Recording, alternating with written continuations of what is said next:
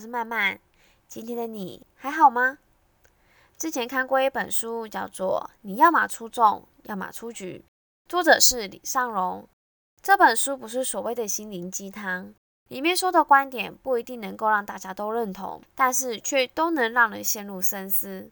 在阅读的当下，我对里面所说的寂寞陷入了思考。他说，寂寞是最好的增值期，人不应该害怕寂寞，而应该害怕浪费了寂寞的时光。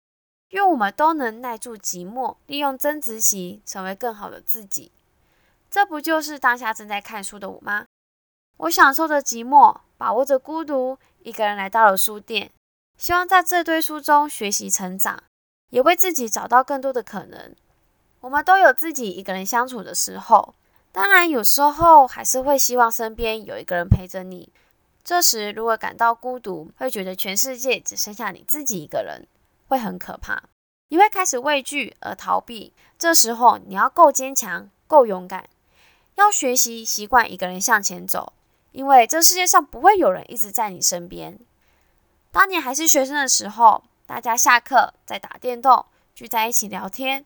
你可以继续读你的书。刚才学了什么？等一下要上什么课？预习复习是最基本的。当学生的本分也是努力将该学会的知识学好。长大成人出社会后，下班后大家去喝酒、唱歌或者是聚餐，你可以去学习第二、第三专长，去学习第二外语，增加自己的价值。其实想想，在人生中每一个阶段，一个人相处也不是那么的难。只是需要勇敢跟习惯。一个人可以吃饭、睡觉，代表也可以一个人接受现实的磨练。或许你会说，在群体中，你一个人的话会显得很突兀。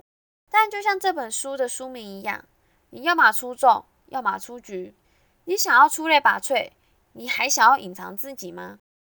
大家也可以想想，你是怎么跟寂寞和孤独相处的？他们对于我来说，是成长的一个动力。利用他们可以成为更好的一个人。